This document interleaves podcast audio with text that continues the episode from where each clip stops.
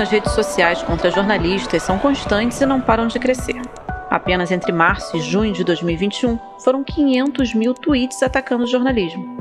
Nas outras redes, como Facebook e Instagram, as agressões também fazem parte do dia a dia da comunicadora e do comunicador. Assédio online que pode afetar a vida real, como destaca o editor executivo do Intercept Brasil, Leandro Demori.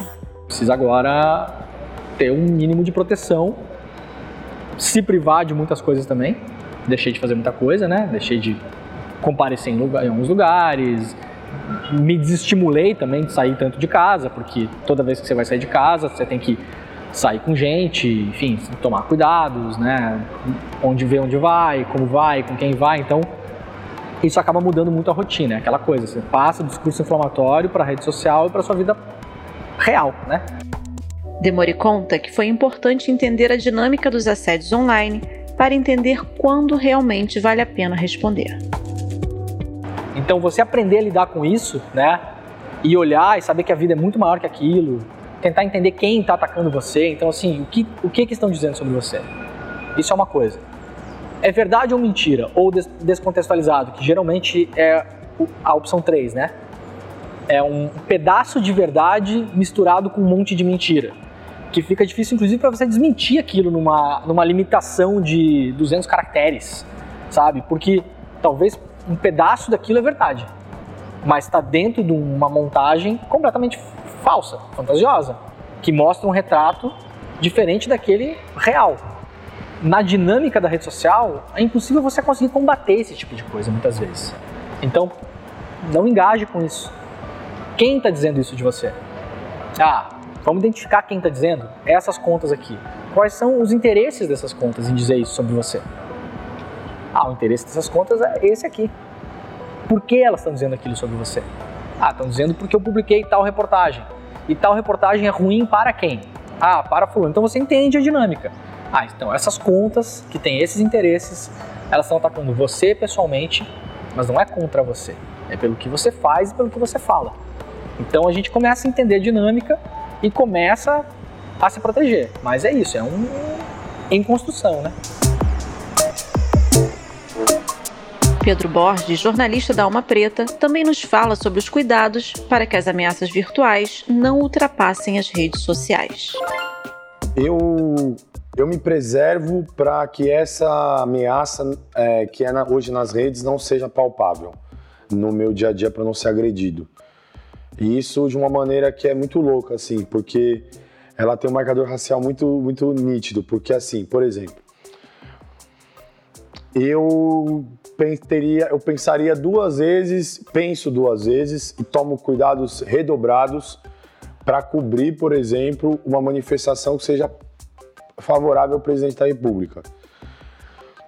Porque o meu corpo ele é muito político, estético.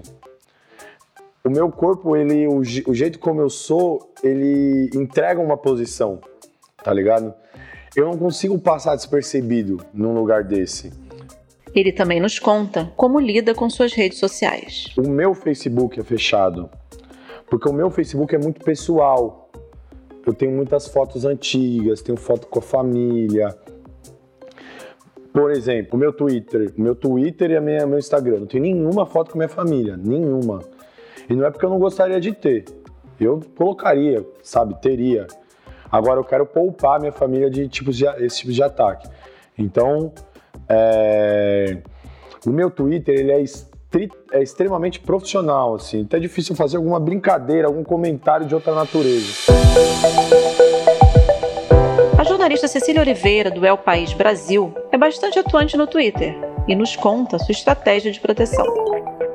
Os ataques, eles variam de plataforma para plataforma. Eu tenho uma presença muito mais incisiva, muito mais diária no Twitter. Eu tenho mais seguidores no Twitter e a minha exposição é maior ali. É uma, é uma rede que eu me identifico melhor, é mais fácil a comunicação para mim. E, e, e, tem, a, tem uma diferença também no, nas ferramentas que, a, que as plataformas disponibilizam para você. Então, no Twitter, por exemplo, eu consigo me defender melhor, por quê? Porque a, ferra... porque a plataforma ela me disponibiliza ferramentas onde eu consigo gerenciar as pessoas com as quais eu interajo, com as quais eu consigo ver a interação. Então eu consigo, por exemplo, limitar que pessoas que não tiveram número de celular verificado, número de e-mail verificado, que não utilizam fotos, eu consigo é, fazer esse filtro para que eu não veja a interação dessas pessoas. Então, se eu não vejo, não é algo que vá depois impactar naquilo que eu sinta por alguma coisa que eu li. Cecília destaca a dificuldade de jornalistas que não contam com assessoria jurídica de veículos de comunicação.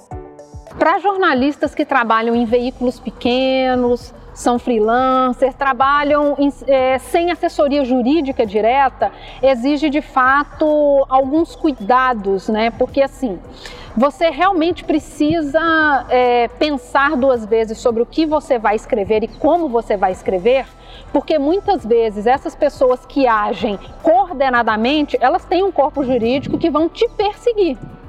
E não é nada assim incomum, né? Porque é, jornalistas eles têm sido processados há anos. Isso é uma estratégia de intimidação contra o trabalho jornalístico há muito tempo. Taina Long, jornalista da agência Aos Fatos, aposta nos dispositivos de proteção já existentes nas redes sociais. Eu ajo de modo bastante cauteloso na hora de me proteger contra o assédio nas redes, através de dispositivos que as próprias plataformas uh, disponibilizam para, enfim, tornar a experiência do uso delas um pouco mais confortável. No caso de plataformas como o Instagram e o Facebook, eu tenho perfis fechados, pessoais, que eu aceito apenas amigos. Eu não uso profissionalmente a maior parte desses, desses perfis. Eu tenho, na verdade, um perfil profissional no Instagram, mas eu trato ele com bastante displicência em termos de ele não é atualizado com tanta frequência, é, enfim. O meu perfil mais ativo é o perfil do Twitter, em que eu desmarco notificações de pessoas que eu não sigo, justamente para eu não precisar ver cada tweet que eu faço, um monte de tweets desagradáveis que às vezes me marcam, às vezes não marcam, mas eu prefiro não ver. A Cecília Oliveira também faz uso desses dispositivos de proteção das plataformas. Eu busquei informações sobre como eu poderia fazer para poder diminuir o volume de, de interações que eram indesejáveis. E, e, foi quando eu, eu descobri que existiam todos esses filtros no, no Twitter que me permitiam ter uma, uma, uma interação um pouco mais saudável. Então eu consigo habilitar os filtros, consigo desabilitar é, notificações. Então, às vezes, eu sei que um tweet vai dar uma, uma repercussão maior, eu já tweeto, silencio e vou viver minha vida. Eu nem volto lá para poder ver. Então, assim, nem, nem sinto, não, não tenho essa percepção de que o pau está quebrando nas minhas notificações, por exemplo, porque silenciei. Então, aquilo. Se você não volta lá para ler, você não vai sofrer com nada, o que é excelente.